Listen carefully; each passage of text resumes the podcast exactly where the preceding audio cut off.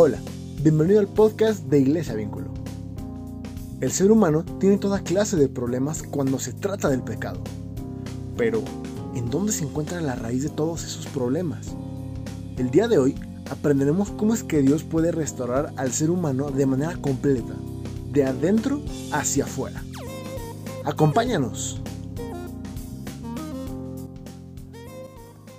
Muy bien, vamos a... Bueno, antes de iniciar, quiero, quiero este, darles una recomendación. Cuando nosotros venimos el domingo a la iglesia, ¿a qué venimos? Venimos a celebrar. ¿Pero qué celebramos? Celebramos la vida victoriosa que Cristo tuvo en nuestro lugar. Por eso cada domingo nosotros deberíamos de anhelar estar aquí. Deberíamos de anhelar pasar un tiempo, no solamente en tu iglesia local, sino si estás de viaje, buscar otro lugar donde celebrar esa victoria.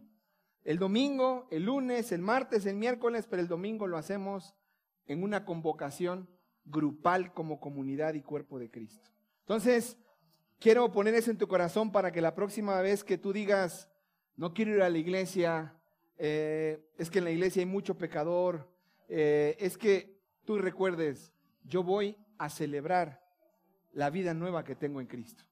Amén. Vamos a orar y vamos a comenzar. Amado Padre, quiero rogarte, Señor, en esta mañana, para que sea en tu voluntad buena, agradable y perfecta, Señor, el guiarnos en medio de este sermón. Santo Espíritu, tú has venido a este mundo, Señor, a iluminar. Tú te paseabas ese espíritu del Creador se paseaba en medio del caos y la ruina que había en ese momento. Y dijiste ahí, sea la luz, y fue la luz. Padre, el orden llegó porque tú dijiste, sea la luz. Te rogamos a sí mismo, Señor, Santo Espíritu de Dios, Cristo Jesús, les rogamos, hablen a nuestro corazón. Que la luz del Evangelio resplandezca y salgamos del caos total en el que estamos viviendo por causa de nuestro pecado a la luz eterna que es tu evangelio, Señor. Te lo ruego, en el nombre de Jesús. Amén. Ahora sí voy a ponerle cronómetro. Tengo la meta hoy de cumplir 35 minutos, así que oren por mí. Hay una frase, no sé quién la dijo, pero es muy común, no tiene autor, pero la has de haber escuchado quizás, y es, el corazón del problema es un problema del corazón. Nosotros hemos escuchado muchas veces en la Biblia lo que significa el corazón. En el Antiguo Testamento se decía que el corazón estaba acá. Eh, hoy, en el, hoy en día se dice que el corazón está acá arriba. Perdón, aquí en medio otro tiempo se dijo que está acá arriba. Pero la Biblia considera que el corazón es el centro de la vida de una criatura. Produce las cosas que normalmente atribuimos como la mente. Por ejemplo, Jesús dijo, no se turbe vuestro corazón, confiad en mí. Y está hablando que en el corazón existía el miedo. También dice en Mateo 5:28 que es de los deseos del corazón de lo que nosotros hacemos en nuestra vida. Habla en Efesios 5:19 que el gozo viene de nuestro corazón. En Isaías 6:10 y Mateo 13:15 habla de que el entendimiento fue entenebrecido en nuestro corazón para no ver la luz del Evangelio. Aún en Génesis 6.5, Hebreos 4.12, dice que los pensamientos y el razonamiento están en el corazón. Pero lo más importante, según Hebreos 3.12, dice, cuídense de no caer en incredulidad en su corazón. Poniendo como que del corazón viene la fe y aparte viene el creer. Pero Jesús nos dijo que también hay un árbol bueno que da frutos buenos y un árbol malo que da frutos malos y dice, y es del corazón de donde surgen los malos frutos y los buenos frutos. La pregunta, hermanos, en esta mañana sería, ¿cómo está tu corazón? ¿Por qué? Porque el verdadero problema del hombre viene de su interior. Es ahí mismo donde inicia entonces la solución. El verdadero problema del hombre viene de su interior. Es ahí mismo donde inicia su solución. Entonces, los actos externos son el resultado de una transformación interna. Voy a repetirlo. Esta es mi premisa para esta mañana. En base a esto quiero hablar de los síntomas de un corazón que está dañado. Porque el verdadero problema que el hombre tiene viene de su interior. Y si es en su interior, de ahí mismo viene la solución. Hermanos, nuestros problemas no son las circunstancias externas. Nuestros problemas están dentro de nosotros mismos, en nuestro corazón. Pero tú quieres ver actos externos de cambio, pensando que ahí está el problema. Si la persona roba, no roba porque el problema es externo y la tentación es de agarrar. Si la persona se droga, no es porque la droga es externa y me dan ganas de ingerirla. El problema no está fuera, el problema está ¿dónde? Dentro. Y si el problema está dentro, la solución debe ser ¿dónde? Dentro de nosotros. Por lo tanto, ir con un psicólogo, ir con un psiquiatra, ir con personas que trabajan en una mente, te va a ayudar solamente a corregir hábitos de conducta, mas no van a cambiar el corazón. Porque el corazón, el único que lo puede cambiar es Dios. Ni tú mismo puedes cambiar tu corazón. Piensa la última vez que pecaste.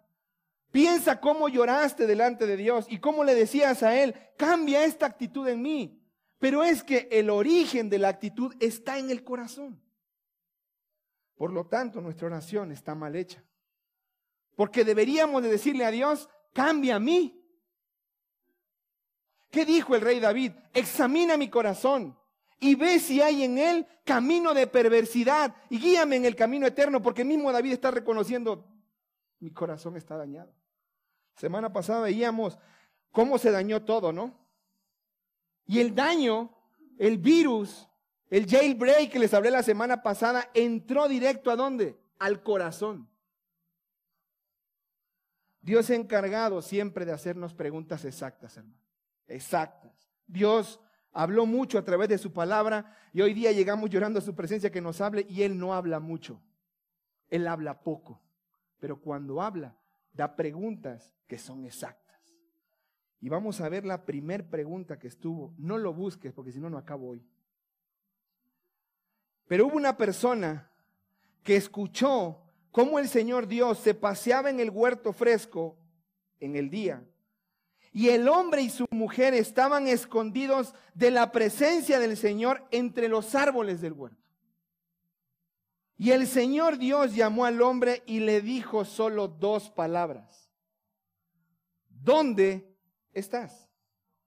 Esa pregunta fue exacta. Esa pregunta, déjame decirle que es una pregunta brújula, porque Dios sabía dónde estaba Adán. No era porque él no supiera, la pregunta la hizo para que Adán supiera su ubicación, dónde se encontraba. La pregunta fue hecha con el objetivo de que él viera que ahora donde él estaba era el resultado de estar perdido, muerto y separado de él. Porque estaba escondido atrás, ¿por qué? Porque estaba desnudo. Y la pregunta siguiente es, ¿y quién te dijo que estás desnudo?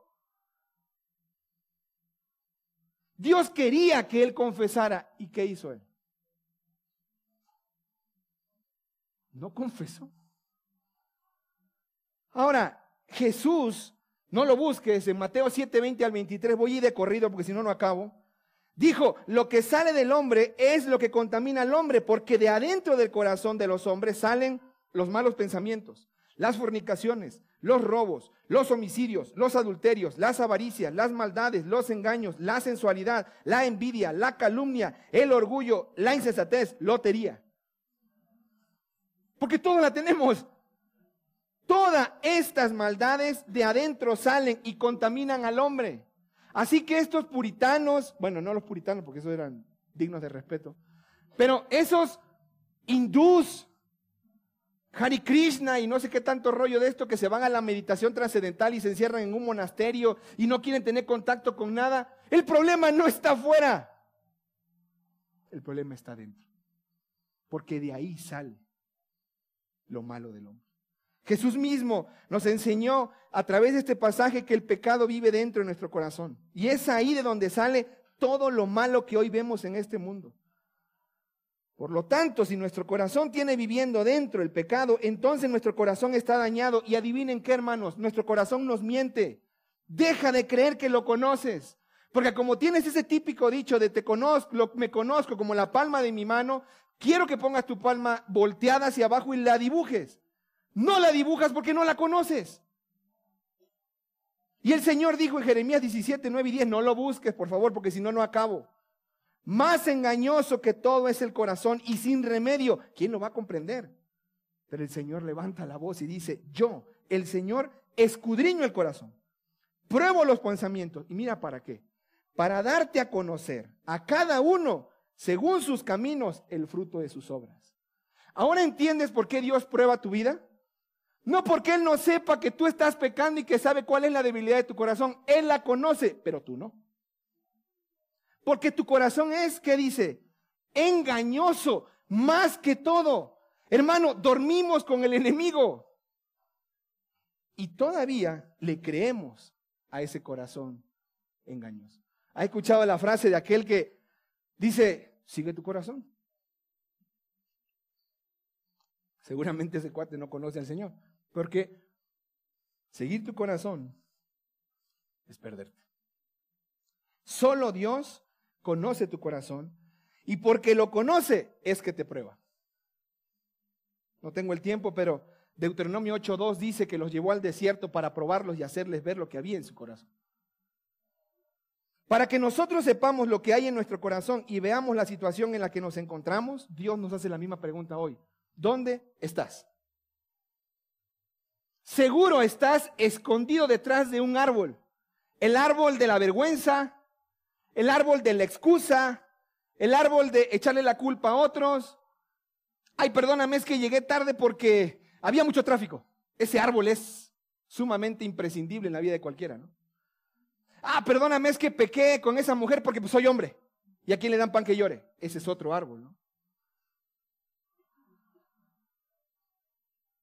Pero Génesis 6:5 dice, el Señor vio que era mucha la maldad de los hombres en la tierra y que todo pensamiento e intención de su corazón era de continuo hacer solamente el mal.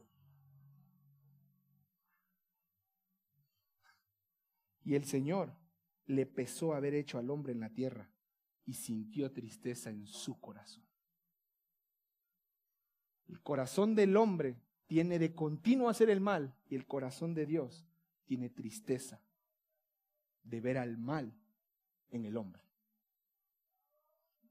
Mientras nosotros solo pensamos en hacer el mal, Dios siente tristeza de nuestro mal. Este mal es lo que hoy nosotros llamamos ¿cómo? ¿Eh? Repítelo. ¿Cómo le llamamos? Dilo diez veces en tu corazón para que Él se lo grabe. El pecado vive en mí. El pecado vive en mi corazón. Hay una definición según el Catecismo de Westminster, en la versión breve de 1674, que dice así. El pecado es toda falta de conformidad o transgresión a la ley de Dios. A esto los teólogos evangélicos concuerdan que el pecado, escribe Erickson, es cualquier falta de conformidad activa o pasiva con la ley moral de Dios. Puede ser un acto, un pensamiento o una disposición o un estado interno. El pecado puede tomar muchas formas, pero ojo, transgrede límites impuestos por Dios. Se queda corto o no cumple los estándares de Dios o incluso hacemos las cosas correctas con motivos equivocados. El pecado está en no llegar a la altura de la manera en la que el carácter de Dios quiere, según lo revela su palabra. Una de las ilustraciones que se usan para definir este asunto del pecado es el deporte de tiro al blanco. Semana hablaba yo con Jera y le decía, imagínate, ¿saben cómo se llama lo que tiene el tirador al blanco al frente? Se llama una diana. Tiene un círculo negro, rojo, amarillo, perdón, blanco y demás. Y entonces el tirador al blanco tiene que apuntar con su arco, lo tensa y tiene que pegarle ahí en el centro. Ese es su objetivo, no hay otro, ¿ok? Este es el único objetivo. Pero entonces el tirador al arco se aburre de tanto estar tira y tira y tira y pues le pega al lado, en medio al lado, y de repente ve que arriba pasa un águila. Y dice, ¿será que le doy? Y entonces él, ¡pum!, tiró el águila. Y el águila la disecó y la puso en su muro ahí de reconocimiento. Otro día vio que había un pato. El blanco estaba dentro de la diana, pero su objetivo fue pegarle al pato y ¡pum! le pegó al pato. Al otro fin de semana un pavo real y al otro fin de semana un venado. Entonces esa persona va a su casa y tiene todo repleto de reconocimientos en la pared.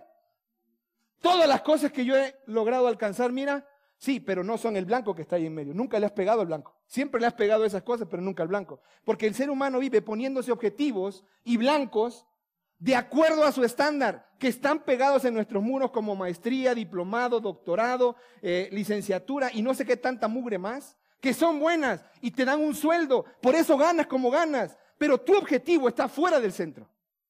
No está ahí. Tu objetivo no está en darle a lo que Dios está pidiendo. Eres capaz de no pegarle al blanco y subastar el precio de la santidad de Dios por alcanzar la porquería que tú te has puesto como objetivo. Si la maestría es el día domingo de las 10 de la mañana a la 1 de la tarde, yo no voy el domingo a la iglesia porque yo quiero alcanzar algo acá. En mi blanco está ahí, pero yo quiero poner un reconocimiento. ¿Sí entiende? Si el Señor me está mandando a hacer algo en mi vida, lo mejor es, no le voy a dar porque no soy hábil para pegarle ahí, pero sí soy hábil para darle los objetivos que yo me pongo. Génesis 8:21 dice, no lo busques.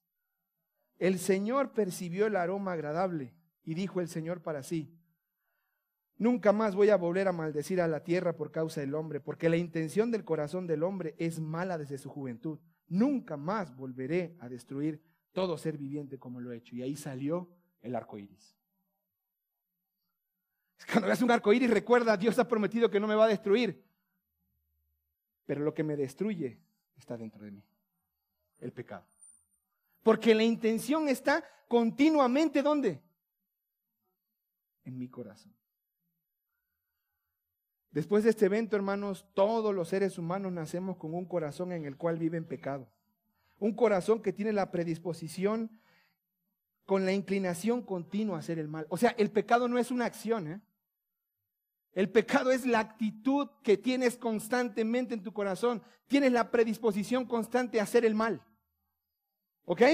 O sea, tú pudiste haber ahorita confesado el pecado que hiciste y en cinco minutos va a aparecer otro. Es entonces que nuestro corazón va a mostrar síntomas de este mal. Así que voy a tomar tiempo en lo que me queda. 20 minutos, muy bien. Voy a tomar tiempo para qué? Para que veamos los síntomas de este mal. Tomemos un tiempo para conocer los síntomas de un corazón que no está siendo gobernado por Dios. De un corazón que está siendo gobernado por el pecado. Tres síntomas que quiero mostrarte y a ti de una persona que tiene un corazón que no está siendo gobernado por Dios, sino por su pecado. ¿Ok? Tres síntomas. El primer síntoma. No lo busques. Génesis 2, 16 y 17. Y el Señor Dios ordenó al hombre, de todo árbol del huerto puedes comer, pero del árbol del conocimiento del bien y del mal no puedes comer, porque el día que comas, ciertamente... Ok. ¿Qué se espera del ser humano ante esta orden? Que escuche. Pero escuchar y prestar atención no es lo mismo. Muchos de ustedes están ahí ahorita pensando en el oso de Spring Air porque dicen, ese cuate sí duerme bien y yo estoy aquí cabeceándome en una silla. Tú me puedes estar escuchando como loco, hablando, gritando y todo lo que sea, pero tu corazón no está aquí. Tú no estás entendiendo ni prestando atención muy probablemente. Ese es uno de los síntomas de un corazón que está mal delante de Dios, de un corazón dañado que está gobernado por el pecado, no escucha a Dios. No, Héctor, pero no te estoy escuchando a ti. Bueno, yo estoy hablando en nombre de Dios y delante de Dios y de parte de Dios para tu vida. Y me encomendé a Dios para que Él sea utilizando esto a tu vida. Y vamos a predicaciones, y vamos a conferencias, y vamos a todo lo que vamos, y escuchamos predicaciones en la semana, y hacemos de todo, y parece que termina y sigues haciendo lo mismo. ¿Por qué? porque tú escuchaste la predicación, pero no prestaste atención a la orden de Dios. A ellos solamente le dijo, no comas de esto. Y ojo, este síntoma lo vemos en los hombres después de Adán, no solamente en Adán, porque Adán esta orden se la pasó por el arco del triunfo. No prestó atención. Pero vemos a su hijo Caín. Génesis capítulo 4, versículo 6 al 8. No lo busques. Él escuchó a Dios, pero ignoró todo su consejo. ¿O no? Habla con él y le dice, le dijo el Señor a Caín, ¿por qué estás enojado y por qué se ha puesto tu semblante triste? Si haces bien, no serás aceptado, porque hacer bien era llevar una ofrenda de acuerdo a lo que Dios quería, no a lo que le sobraba de la bolsa. Y este llevó lo que le sobró, pero Abel llevó lo mejor del ganado. Eh, ya no entro porque si no me pierdo, pero si no haces, si haces bien, no serás aceptado. Pero si no haces bien, el pecado está a la puerta y te codicia, pero tú tienes que dominarlo, le dice Dios a Caín. Caín, del versículo 7 al 8, solamente hay un punto, ¿eh? Ese punto no sé qué tiempo fue, pero Caín dijo a su hermano Abel, vayamos a campo.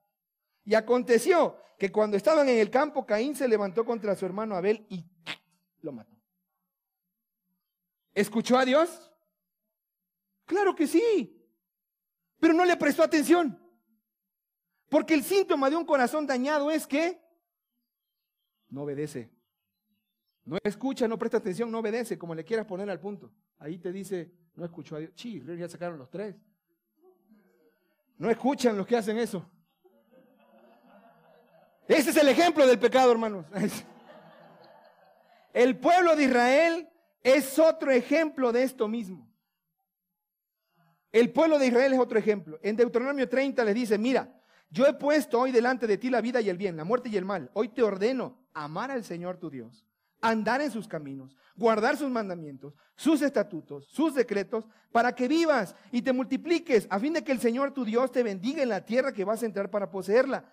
Pero si tu corazón se desvía y no escuchas, sino que te dejas arrastrar y te postras ante otros dioses y les sirves, yo le declaro hoy ciertamente, van a perecer. No van a prolongar sus días en la tierra donde tú vas, cruzando el Jordán para entrar en ella y poseerla. Al cielo y a la tierra pongo hoy como testigo contra ustedes de que he puesto ante ti la vida y la muerte, la bendición y la maldición. Escoge pues la vida para que vivas tú y tu descendencia, amando al Señor tu Dios, escuchando su voz y yendo a buscarlo a Él, porque eso es tu vida y la largura de tus días para que habites en la tierra que el Señor juró a ti y a tus padres. Y puedo seguir citando ejemplos porque aquí tú te vas a dar cuenta que estos cuates pasaron desde ahí hasta Malaquías sin escuchar a Dios. Puedo pasar el tiempo aquí citando personas que se dieron, escucha, se dieron a todo lo contrario de lo que Dios ordenaba y disponía en su palabra. Y al disponer todo lo que él ordenaba a su conveniencia, cayeron en el engaño de su corazón y consideraron otra opinión o la suya misma como más importantes, verdaderas, válidas, más que las de Dios. Y puedo decirte que el sabio que escribió en Proverbios 16, 25 tuvo razón. Hay camino que al hombre le parece derecho, pero el final de ellos es un camino de muerte. Porque el primer síntoma de un corazón dañado es no escuchar a Dios. No prestarle atención. No obedecer. El pasaje que viene en el ejercicio del devocional, que no sé cuánto lo están haciendo, pero ahí hay, un ejemplo. Todas las mañanas te puedes levantar y puedes ir a escuchar a Dios con su palabra, pero te vale. Entonces, ahí dice, considera lo que dice en Santiago 1, 22 al 25. No seas un oidor olvidadizo, sino un hacedor de la palabra. En primer lugar, vimos entonces que es no escucha a Dios. ¿Ok? En segundo lugar, si no lo escucha, dice aquí en el pasaje de Deuteronomio conectándolo, que escucharan y buscaran a Dios. El segundo síntoma, como Adán lo manifestó, porque él no escuchó a Dios y se pasó la orden, Caín tampoco, el pueblo de Israel tampoco, nosotros tampoco, entonces el segundo síntoma es que no busca a Dios. Porque lo dice ahí, ni lo oyes ni lo buscas. Bueno, ahí está. La ofensa de Adán, Eva y todos los ejemplos que conocemos, ¿saben cuál fue? Dejar a Dios. Esa fue la ofensa. Nosotros no somos diferentes a ellos. Cuando nuestro corazón está dañado podemos ver este mismo síntoma. Empezamos a hacer algo, a menospreciar a Dios. A aquel que nos ha mostrado siempre su bondad y su favor. ¿Saben qué empezamos a hacer? A menospreciarlo y dejarlo a un lado.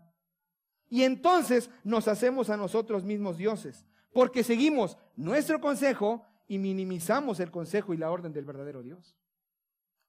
A ver familia, ¿te acuerdas de Génesis 3, no? Está Adán platicando con quién? Con la serpiente. Tú no eres ni Adán ni la serpiente. Tú ya tienes dañado tu corazón y la serpiente no hace falta que llegue. Simplemente tú empiezas a hablar y consideras una voz interna que muchas veces es lo contrario a lo que Dios te está diciendo. Dígame si no es así. Hay una vocecita dentro de ti que te empieza a susurrar. Te lo merecen. Ay, Dios te entiende. Sabe cómo eres. Sabe que estás en debilidad. Sabe que hace falta. De que lloren en su casa, en que lloren en la tuya, pues que lloren en la de él. Y empezamos a hablar y considerar nuestra propia voz como una instrucción de parte de Dios. Segundo, somos guiados por lo que vemos en lugar de hacerlo por lo que Dios nos ha dicho. ¿Ya viste el fruto? Y somos guiados por lo que vemos. Nos pone algo enfrente. Tercero, sentimos la presencia de Dios después de haber pecado como algo aterrador y amenazante para tratar con nosotros. ¿Y qué hacemos? Nos escondemos de Él. No lo buscamos. Grábate que el mejor facilitador de crédito en esta vida que no necesita cine ni crédito es el pecado. Y él te da meses sin intereses y el desgraciado cuando cae el corte de la, de la tarjeta te lo cobra todo de un solo jalón. Es penoso y doloroso, pero escuchamos una voz interna, nos sentimos guiados por lo que vemos al frente, pero luego no buscamos a Dios porque le tenemos miedo ir a su presencia. Nos engaña, nos dice, y así vas a ir, siendo un hipócrita. ¿No te da pena ya ir ahí? Pero pasa algo, Dios nos busca y nos habla. Pero ¿saben qué hacemos nosotros? No respondemos de acuerdo con su bondad. Somos indiferentes. Ahorita vas a ver un ejemplo al final de quién te quiero hablar. Pero en lugar de tomar esta segunda oportunidad para confesar y arrepentirnos, ¿sabes qué hacemos? Optamos por echarle la culpa a otros y excusarnos con pretextos. No asumimos nuestra responsabilidad y hasta nos hacemos las víctimas. La mujer que tú me diste. Ella fue. Y la mujer diciendo, la serpiente que tú creaste, ella fue.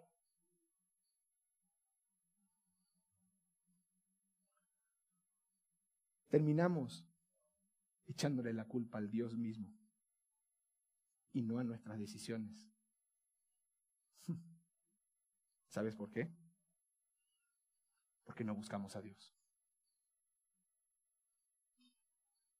El resultado de hacer todo esto, de no buscar a Dios, de no escuchar a Dios, a veces te suena parecido. El resultado de hacer todo esto, hoy día tú lo ves en gente que está pasando por crisis. Tienen una vida sin propósito.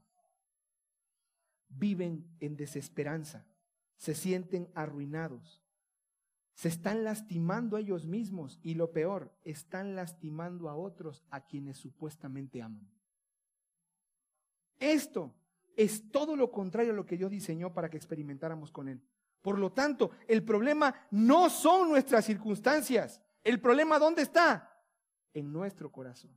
Porque nuestro corazón fue creado para amar, pero lo hemos ofrecido para amar a otras cosas en lugar de a Dios y a otras cosas más que a Dios.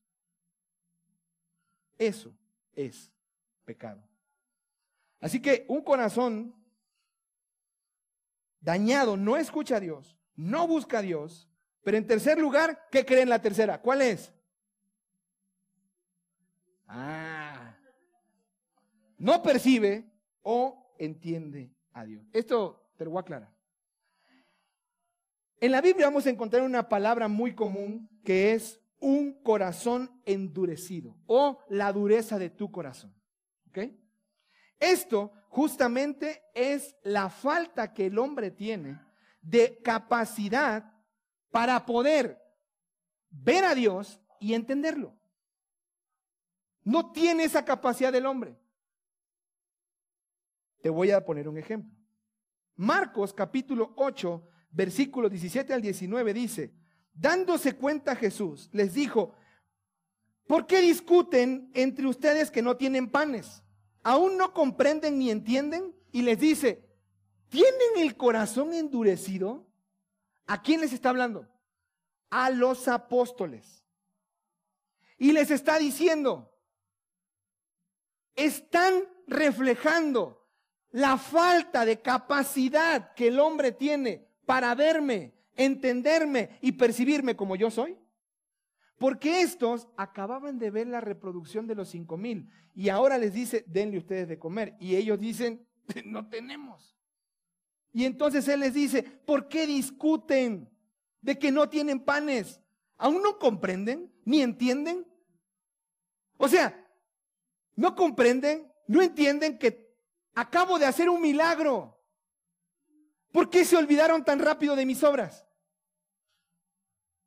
Porque tienen el corazón endurecido.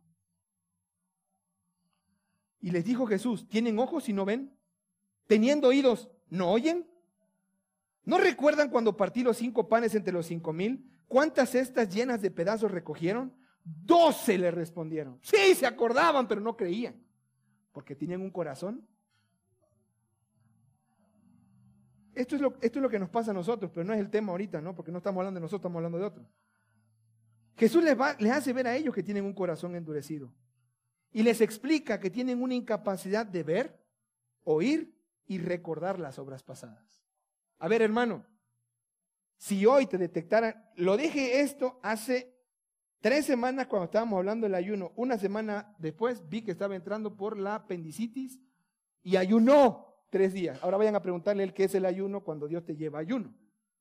Ahí tienen una, pregúntenle a él y experimenten su circunstancia. Les voy a preguntar a ustedes, si ustedes les descubrieran hoy cáncer y Dios los sana mañana, pasado mañana les detectan cáncer otra vez, ¿cómo se pone?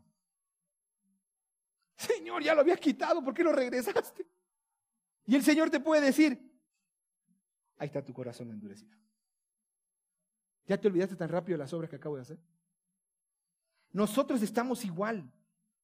Tenemos circunstancias presentes difíciles y nos olvidamos de las victorias de Dios en el pasado, aún en nuestra propia vida. Pero adivinen qué, hermanos, esto es una condición que el mundo tuvo cuando Jesús vino. Isaías lo profetizó en el capítulo 6, versículo 8 al 10.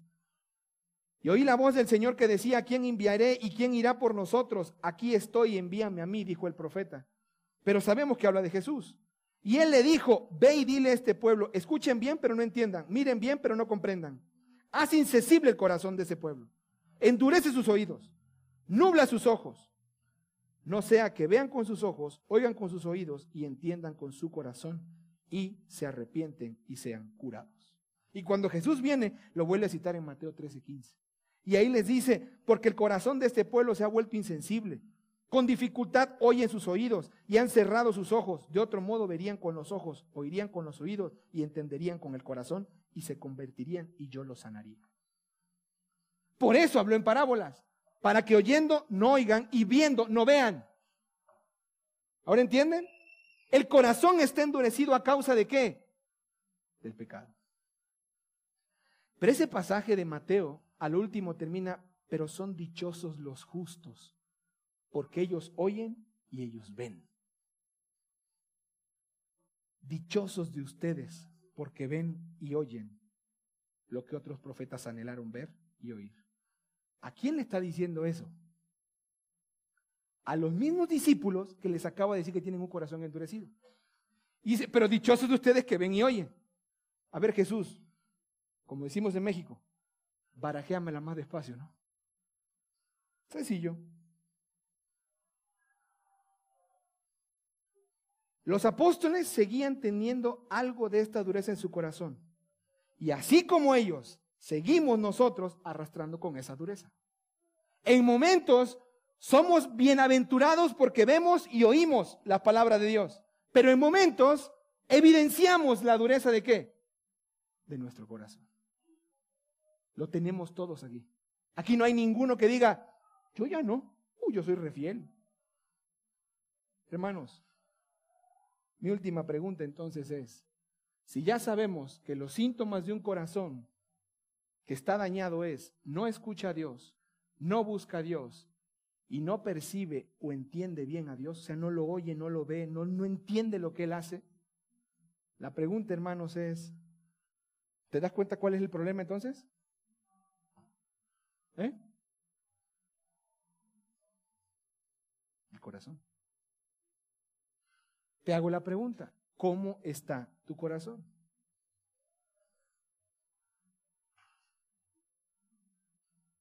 La pregunta sencilla que te voy a hacer ahora es, ¿cuál es entonces la solución al problema de nuestro corazón? ¿Eh? Sanar el corazón. Corazón espinado de maná, vamos a cantar ahorita te le echas, ¿eh? ¿Dónde está? Para que sanemos el corazón. ¿Cómo más?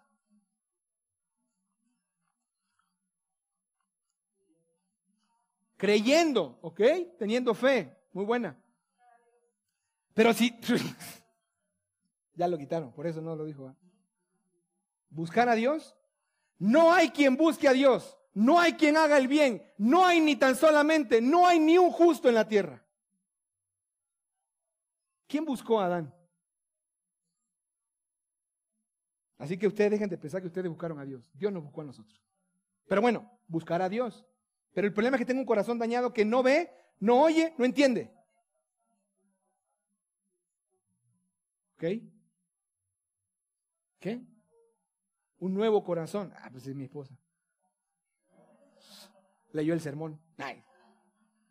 Hemos conocido entonces que nuestro verdadero problema entonces viene de dónde? De lo interior. Por lo tanto, los síntomas de no oír, no buscar y no entender ni percibir a Dios como Él es, esto nos lleva a darnos cuenta que estamos muertos, como dice Efesios 2, 1 al 3. A ver, tú te encuentras a un muerto en la calle, así, o vas a un velorio y ves el féretro, ese muerto no ve, no oye, no siente, está un corazón dañado. Gracias. Y le di repetir, brother. 35 minutos más me salió. El, iPhone me está diciendo. No, ya, ya. Quiero ser detallado en esto. Un corazón que está dañado, no oye, no busca a Dios, no entiende. ¿Ok? Un muerto entonces está así. Y Efesios 2, 1 al 3 dice, nosotros estamos muertos en nuestros delitos y en nuestros pecados. ¿Ahora entendemos entonces? ¿Qué necesitamos nosotros ahí? Hace rato Toño dijo, creer. Pero ¿cómo va a creer si está muerto? Entonces, antes de la fe, es la nueva vida. El nuevo nacimiento es antes de que el creyente crea. Porque el nuevo nacimiento viene de la elección divina de Dios, la predestinación que tenía de que ese que está naciendo nuevo está por creer. Porque si estamos muertos en nuestros delitos y pecados, no podemos creer. La fe es por Él. ¿Cómo oigo si estoy muerto? Tengo primero que nacer de nuevo para poder oír, ver y entender a Dios. Y eso se llama un nuevo corazón. ¿Cuál es la solución a mi problema si mi corazón está dañado? Necesito qué? Un nuevo corazón. Y justo es lo que el profeta Ezequiel dice. Además, les daré un corazón nuevo y pondré un espíritu nuevo dentro de ustedes. Les voy a quitar el corazón de carne, perdón, les voy a quitar, dice, el corazón de piedra y les voy a dar qué? un corazón. O sea, les voy a quitar el corazón muerto, el corazón insensible, el de piedra, se los voy a quitar, el que no cree, y les voy a dar qué? Un nuevo corazón. Y dice en el mismo Ezequiel, pondré dentro de ustedes mi espíritu. O sea, les va a dar un corazón nuevo y un espíritu nuevo. Ese espíritu es E minúscula, que es vida nueva. Y les voy a dar, en ese corazón les voy a dar mi espíritu. Hermanos, ¿cuál es la solución a tu problema? ¿Eh? La solución a tu problema es que Dios te dé un nuevo corazón. Un corazón que oiga, que crea, que vea y que vea a Dios como Él es, no como tu corazón echado a perder lo ve. Él lo prometió y Él lo está por hacer. Porque si hay un síntoma en el que tú no tuviste fe para creerle a Dios y estás muerto, ese mismo síntoma es el síntoma de una vida nueva. Le tienes fe a Dios y crees en Él porque acabas de nacer de nuevo. Si tu corazón hoy día tiene fe en Dios, tú has nacido de nuevo. Ese es el primer indicio de un corazón nuevo. Le tengo fe a Dios. Entonces, ahora lo que tú necesitas es ir a buscar a Dios para oírlo. Es ir a derramarte en Él para entenderlo. Es ir a suplicarle a Él, háblame. Porque yo tengo un corazón de piedra todavía viviendo en mí, como los apóstoles. Y me está costando recordar tus buenas obras, la buena obra de la cruz me está costando trabajo porque tengo ese corazón duro todavía. Y Efesios 2.4 dice, Dios que es rico en misericordia, por causa del gran amor con que nos amó, aun cuando estábamos muertos en nuestros delitos, nos dio vida juntamente con Cristo. Esto fue por gracia que han sido salvados. Y con Él nos resucitó. Y con Él nos sentó en lugares celestiales en Cristo. Hermano, estás en una silla aquí, pero en Cristo estás sentado allá. Porque eso es el nuevo nacimiento. ¿Has escuchado esta frase? Un hombre conforme al corazón de Dios. ¿La has escuchado? Título personal, no lo leí en ningún comentario. Creo que el hombre que ha nacido de nuevo es un hombre que tiene un corazón conforme al corazón de Dios. Porque David, que era ese hombre, no reaccionó como Adán. Cuando Natán llega en segunda de Samuel 2 y lo confronta por su pecado y le dice todo lo que estaba pasando con esa oveja, y David dice, ese hombre es necesario que muera y pague cuatro veces más.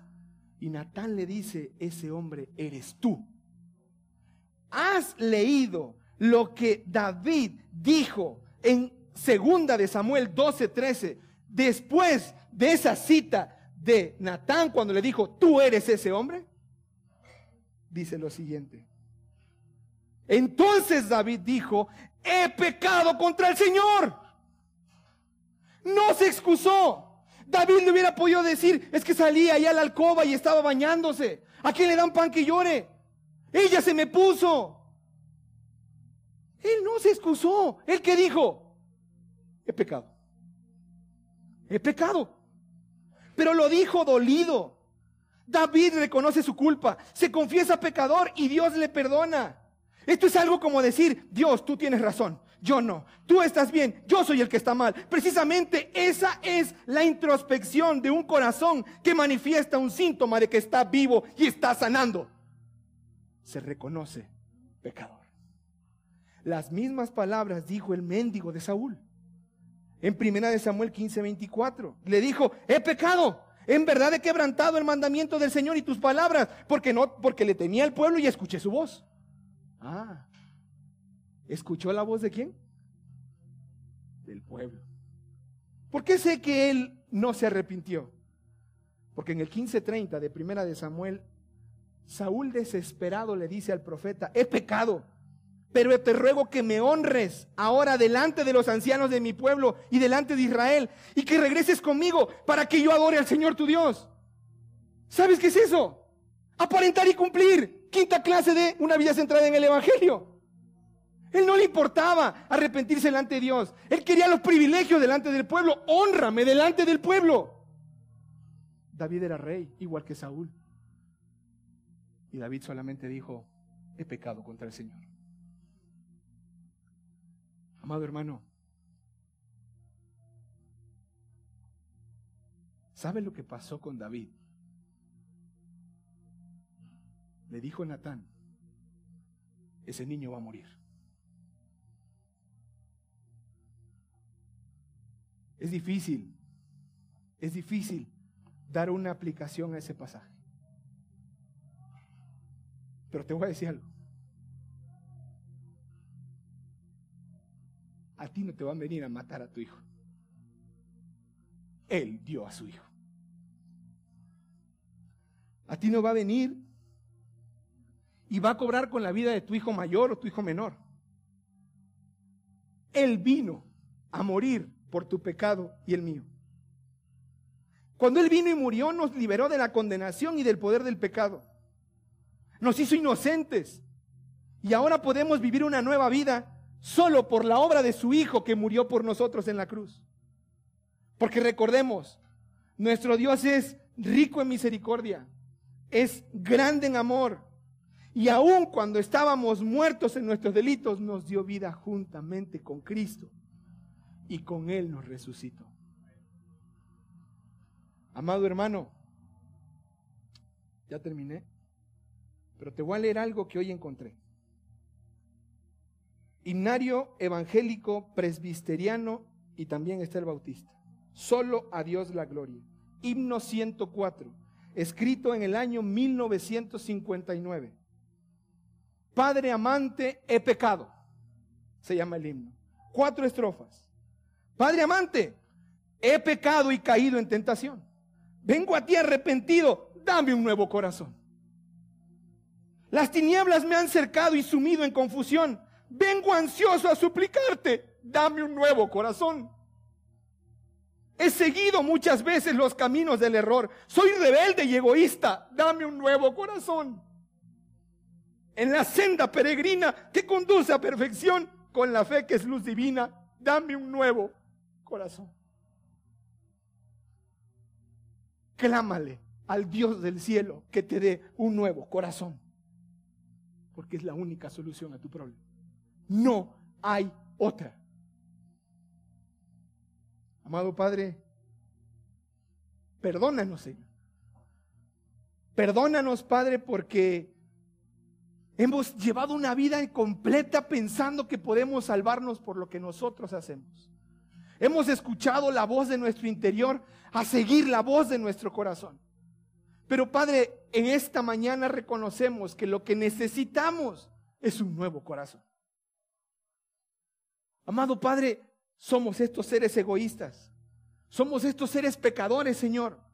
Y venimos ante ti clamando, Señor, al cielo, dame un nuevo corazón. Padre, haznos conforme al corazón de tu Hijo te lo rogamos, Señor. Y descansamos en que los que hemos nacido de nuevo y tenemos esa vida eterna, tenemos ese nuevo corazón. Y sabemos que nos amas no por nuestras obras, sino por la obra del Hijo que murió en nuestro lugar. En el nombre de Jesús. Amén.